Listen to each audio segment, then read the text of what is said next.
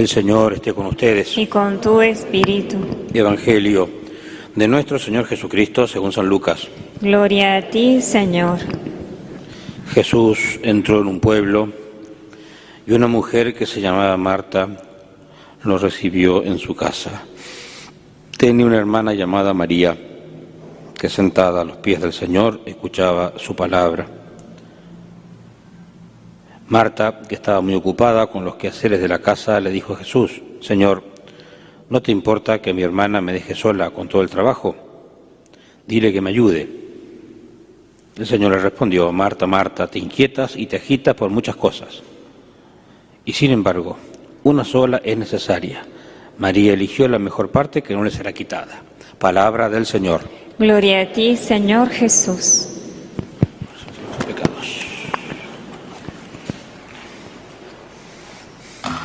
Queridos hermanos en el Señor,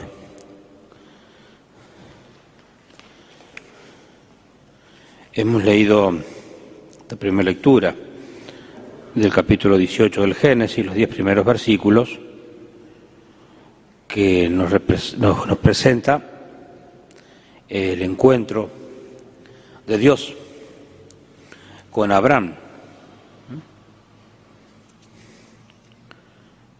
estaba en el encinar de Mambré. Eran unos árboles que daban como fruto la bellota. Y estaba sentado a la entrada de la carpa a la hora de más calor, de suponer que quizás ya había almorzado Abraham y Sara, cuando alza los ojos y ve estos tres hombres que estaban parados cerca de él. Él está sentado, ellos están parados. Más adelante vamos a ver a la inversa que ellos se sientan a la mesa y Abraham se queda parado. Este es un encuentro de Dios con Abraham, de Dios con el hombre. Podemos ir hoy con nosotros. Pero yo quiero subrayar más que el encuentro, que sí está bien y es verdad, eh, es la visita. ¿Mm? Es la visita. Dios visita a Abraham. Dios también nos, nos visitó en Jesucristo, en la Navidad. Y quizá de distintas maneras, a lo largo del día, de los meses, de los años, Dios también nos va visitando. Y a veces pasa como, como aquí, que no, como que no se ve muy claro quiénes son. Por supuesto que tiene toda una mirada de, de- cómo se, qué concepción había de Dios, ¿no es cierto?, en el Antiguo Testamento, eh, sabiendo que no se presentaban así públicamente las tres personas de la Santísima Trinidad. Por el tema del politeísmo, ¿no es cierto?, de los pueblos vecinos, entonces, bueno, no se hablaba de tres personas para evitar que pensaran que eran tres dioses, entonces era un solo Dios. Tres personas distintas y un solo Dios verdadero. Pero eso acentúa más Dios. Algunos comentaristas dicen que estos tres personajes, uno era Dios y los otros eran dos ángeles. Los santos padres de la Iglesia eh, aluden a que es, la Santísima Trinidad, que va allí el Padre, el Hijo y el Espíritu Santo. ¿Mm? Eh, San Agustín dice que Abraham vio a tres, pero adoró a uno solo.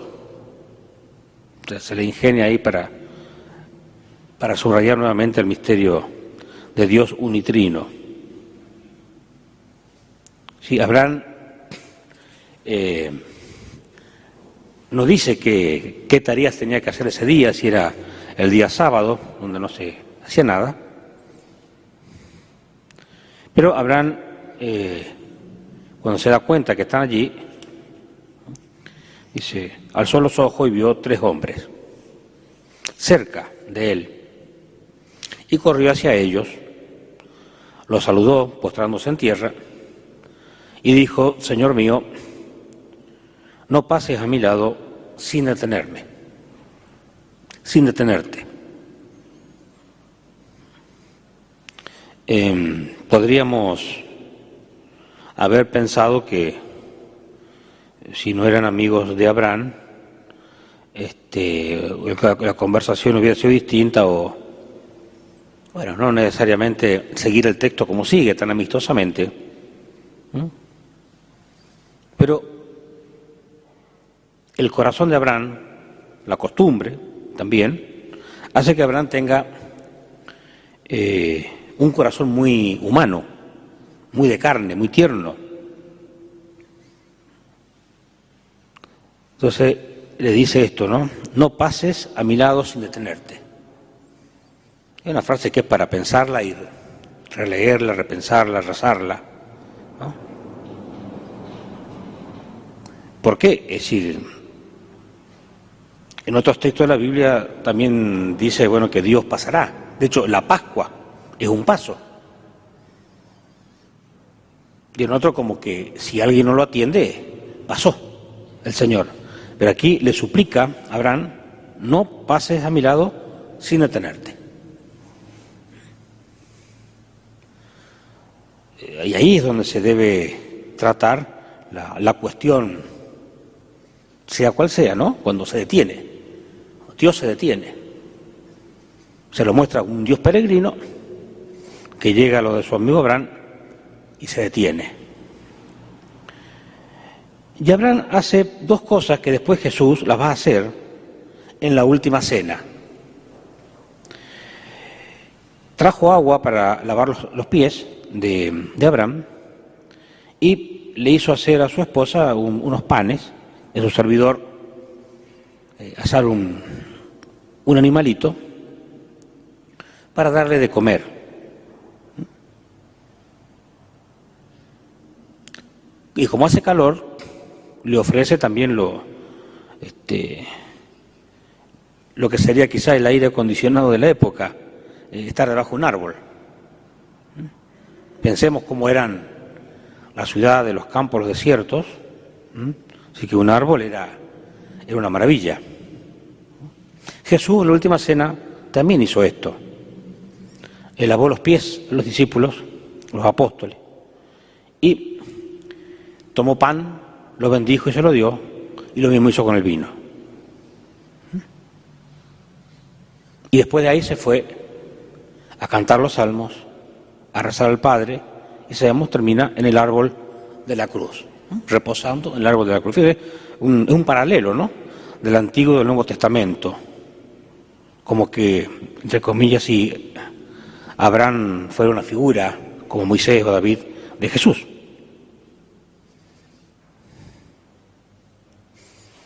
Abraham se siente el amigo de Dios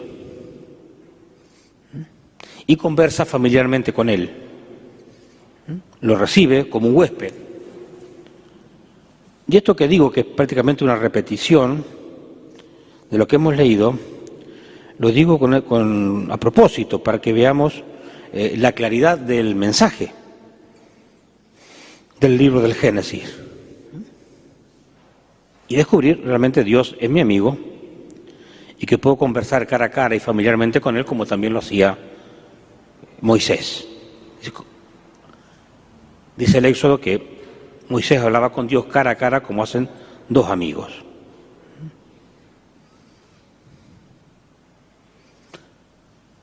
Y Abraham le, le dice a Dios qué va a hacer.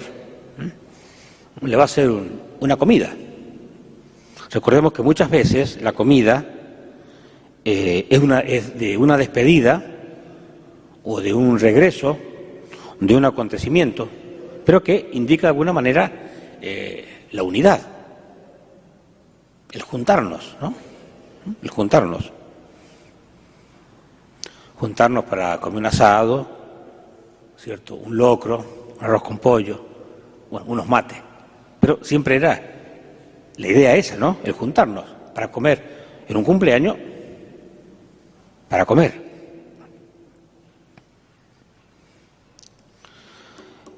Dios acepta la comida. Fíjense que en el Nuevo Testamento va a ser Jesús, como Dios y hombre, el que da la comida.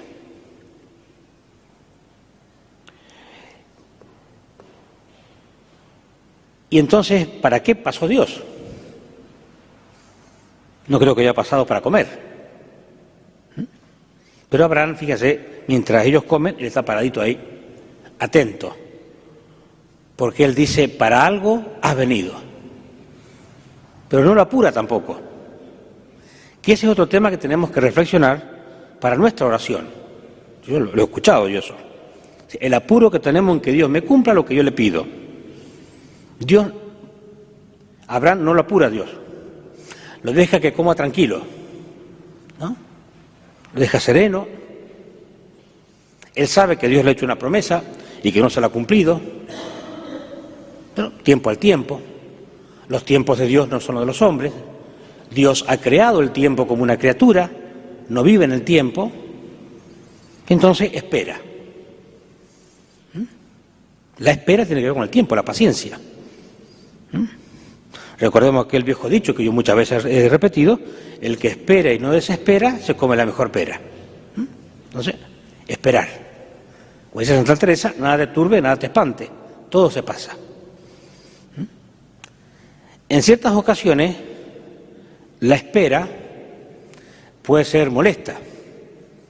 Bueno, está esperando al médico, el médico le da turno a las 5, llega a las 7, uno ya entra a maquinar.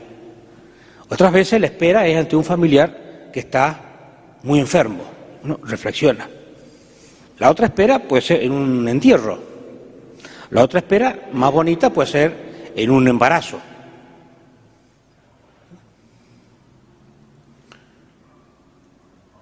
Pero el apuro no nos lleva a nada. No nos lleva a nada.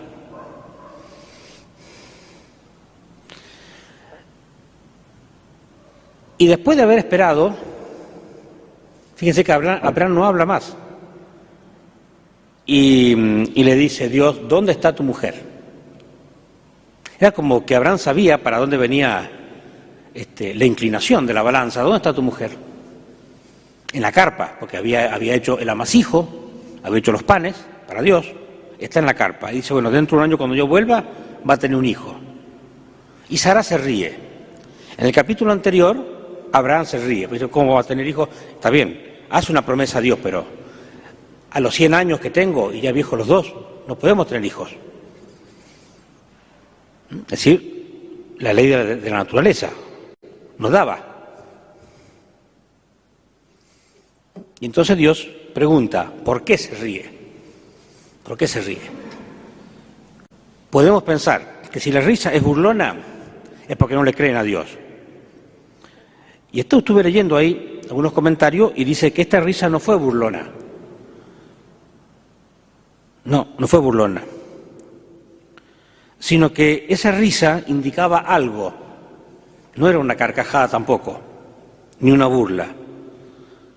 Que tiene que ver con el nombre que Abraham le va a poner a ese hijo. Porque no es tampoco un hijo o cualquier hijo. Pensemos que es el hijo de la promesa que va a terminar en Jesús. O sea que este acontecimiento de acá no era secundario. Bueno, ¿cómo le ponemos al niño? Isaías. ¿Y qué significa? Perdón, Isaac. ¿Qué significa? Que Dios sonríe. Que Dios se muestre favorable. Y Dios se mostró favorable a ellos y les dio un hijo. ¿Mm? Y les dio un hijo. Entonces fíjense unos detallitos que les doy nada más, o que les he dado, para que después lo pongamos para rezar, para rezar. Cuando Dios me visita en mi casa, mi casa, eh, con una gracia actual, es por algo y es para algo. Entonces, en vez de molestarnos, decir, bueno, por algo pasó, le damos el asiento, que Dios se serene del camino quedémonos como habrán paradito y a ver qué, qué tiene para decirnos. Abraham seguramente era un hombre ya viejo con mucha memoria y sabía lo de la promesa y también sabía que no la había cumplido. Pero no es que, es que Dios era mentiroso. Muchas veces yo lo he explicado, que Dios vive en un eterno presente y mil años en una presencia es un ayer que pasó. Cien años y un día para Dios es lo mismo. Entonces Dios no tuvo problema con el tiempo. Cumplió cuando, cuando estaba madura la situación. ¿Mm? Bueno, ese reflejo aparece luego en el Nuevo Testamento, en el Evangelio que hemos leído, cuando va Jesús a Betania, ¿Mm? a la casa de sus amigos, donde pasaba eh, momentos de mm, así de, tranquilidad, de, llamémosle, eh, de, de, vacaciones con los amigos. ¿Mm? Y Marta lo recibe en su casa. Es la, la, figura, parece los papás habrían muerto, la figura de la casa, este, quien llevaba la casa adelante lo recibe, ¿no? como Abraham recibe al Señor. Recordemos que Marta tenía dos hermanos, María, que estaba sentada a los pies de Jesús escuchándolo, y Lázaro, que muere y Jesús lo resucita. Y fíjense nuevamente aparece el tema del tiempo. ¿Qué pasa cuando Jesús llega y Lázaro lleva cuatro días muerto? Las dos hermanas le echan en cara. Si hubiera estado aquí, mi hermano no, habría, no muerto. ¿Cuándo? Hace cuatro días. Y Jesús le dice, ¿no te he dicho que si tienes fe va a resucitar, sí, pero ya en el último día. ¿Cómo? ¿Y la fe dónde está? Y lo resucitó. O sea, Jesús lo hace a propósito, para que vean. Nos cuesta, nos cuesta el tema del tiempo. ¿Mm? Nos cuesta el tema del tiempo. En definitiva, el tiempo es un instante, el verdadero tiempo, porque el pasado ya pasó y el futuro todavía no es queda ese puntito ahí, que es el presente, al cual San Agustín dice que pasa tan rápido que parece que no existiera. Y María, en, esa lucha con el, perdón, Marta, en esa lucha con el tiempo, con los quehaceres de la casa, que todo salga en orden y a la hora que corresponde, está apresurada, está muy ocupada, resalta ahí la exageración, muy ocupada. muy ocupada. ¿Cierto? Eh, ha, venido Jesús, Sara también. Habrá estado ahí preocupada que le salga bien el pan, el, ayudante de, Abraham también que le salga bien el, asadito. Es para Dios. Pero Jesús le, hace que baje un cambio. Marta, Marta, te preocupas de muchas cosas, te inquieta por muchas cosas. Una sola es la necesaria. ¿Cuál? La que eligió María. Estar a los pies de Jesús. Como tú, Abraham, paradito a los pies de Dios. María no dijo nada, Abraham tampoco dijo nada. Era cuestión de escuchar o de contemplar. O de contemplar. Si ahora nosotros fuéramos Abraham y Sara y tendríamos a Dios acá comiendo, una que quizás de la emoción no hablaríamos y otra que nos encantaría ver cómo come Dios. Bueno, no se nos ocurriría este, que Dios va a venir todos los días a comer con nosotros. Sin embargo, en la mesa del altar lo tenemos todos los días. O que Jesús, en vez de ser yo, eh, nos estuviera predicando, estaríamos más, más contentos, porque hablaría mejor, porque es Dios. Señor, no te importa que mi hermana me deje sola. Y Marta eligió la, mejor parte. Entonces, cuando elegimos a Dios, es como dice Jesús en otra parte del Evangelio, elegimos a Jesús y se produce la, la división. ¿no? Porque estamos eh, como sumergidos en, lo temporal, en lo temporal, en lo material. No es que estas cosas realmente sean malas. Vuelvo a insistir, el tema está en que se inquietó demasiado, en que está muy ocupada, o sea, subrayamos la exageración de, esta buena ama de casa. Ahora bien, alguien puede decir, bueno, y padre, ¿qué hacemos? ¿Cuál es la actitud que tenemos que tomar? ¿La de Marta o la de María? Si tomamos la de María, eh, la casa se nos viene abajo porque ¿quién hace la comida? ¿Quién hace la limpieza? Y si hacemos lo de Marta, ¿quién reza? Y la respuesta exacta la dio San Benito, cuya fiesta hemos, rezado el, lunes 11. Ora et labora, cuando escribe su regla, reza y trabaja. Es decir, la síntesis de las dos cosas. O sea que el servicio que hace Marta, sin la escucha de la palabra que hace María, es un gesto humanitario. ¿Mm? Alguien pasa por la calle, tiene hambre, yo le doy de comer, y un gesto más. Puede ser cura o no ser cura. Cualquier persona de buen corazón lo hace. Pero acá, al servicio de Marta, de buen corazón, se le agrega el Evangelio. Entonces ahí se unen las dos cosas. Porque Jesús también comía. Pero esta hora era la hora en que había que escuchar a Dios. Entonces, la respuesta es esa, es hacer una síntesis entre Marta y María. Bien, que el Señor nos conceda tener un corazón abierto para hospedar siempre a Dios en los hermanos, recordando que esta es una obra de misericordia. Tuviste de paso y me recibiste. Iba a ser una de las preguntas que Dios nos va a hacer el día del juicio. Que así sea.